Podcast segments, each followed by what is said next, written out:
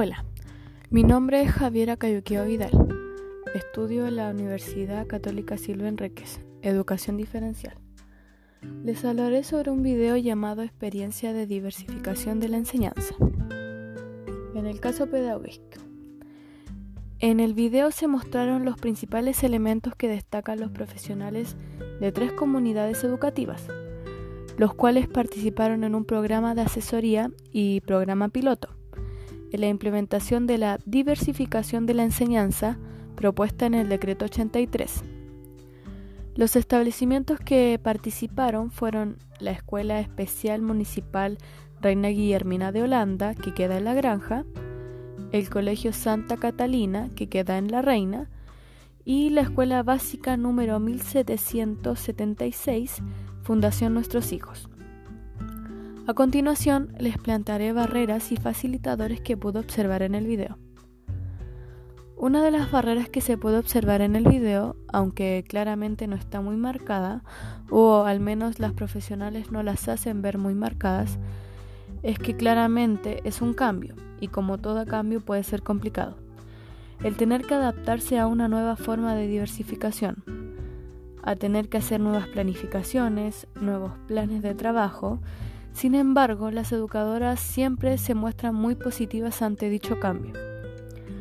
Otra barrera que se puede observar es que en el punto eh, del video Fernanda Silva, la cual es una psicopedagoga de la Fundación Nuestros Hijos, señala que no sabían cómo mejorar la diversificación, que ellos destacan que ya tenían, pero que simplemente no les habían puesto nombre hasta que llegó el decreto 83 a ponerle nombre.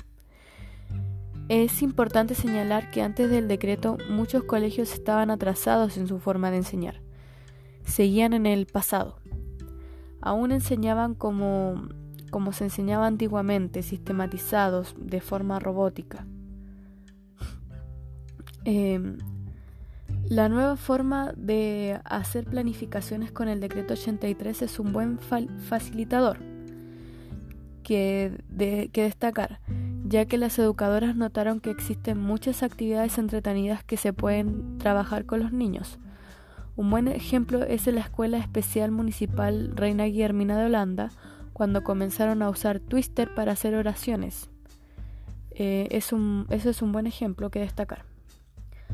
Otro facilitador es es el trabajo colaborativo que se puede hacer no solo con el grupo de pie, sino con toda la comunidad educativa en general, ya que como lo mencionaba la directora del Colegio Santa Catalina de la Reina, Marianela Rosinelli, lo más importante es motivar al personal para que crea en este proyecto, ya que toda la comunidad educativa lleva a cabo dicho proyecto escolar que es para el beneficio de todos los niños y niñas de nuestro establecimiento, no solo los niños con necesidad educativa especial.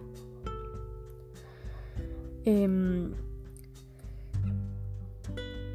en la reflexión pedagógica me gustaría destacar que en este video se pueden observar muchos facilitadores para el rol de la educadora diferencial, partiendo de la Escuela Especial Municipal La Reina Guillermina de Holanda, con la educadora diferencial Marjorie Yáñez, la cual destaca que el trabajo colaborativo les ayudó a estructurar la planificación con, el, con tiempo y en secuencias, además de proporcionar múltiples formas de acción y expresión, usar el cuerpo como herramienta pedagógica.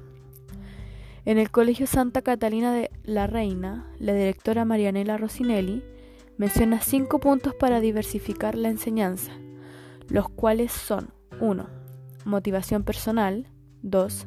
actitud favorable al cambio, 3. trabajo colaborativo, 4. capacitación profesional y 5 y último, valoración de la diversidad. Además, la educadora Yasna Vivanco del mismo establecimiento menciona que tienen horas asignadas para trabajar en conjunto con la educadora diferencial esto significa que el equipo de pie no se mueve solo.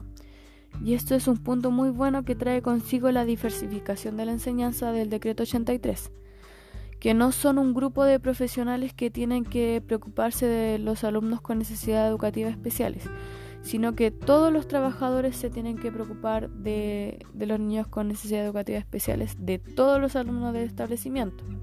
O sea, el, grupo en conjunto se preocupa de todos los alumnos del, colegio, como, como, como, todos los, como todos los grupos en general. En la reflexión crítica me gustaría destacar que es un poco complicado detectar una barrera al video ya que todas las educadoras se mostraron muy positivas y profesionales ante el programa piloto al cual fueron expuestas. Pero como todo programa nuevo, siempre tiene que haber baches en el camino. El cambio que, propondría es la propuesta que tenía implementada la Escuela Especial Municipal Reina Guillermina de Holanda en el Colegio eh, Santa Catalina de la Reina que consistía en juegos más didácticos para los niños como el Twister, esos juegos que son más de motricidad gruesa eh, y en adición los hace jugar más con el lenguaje verbal.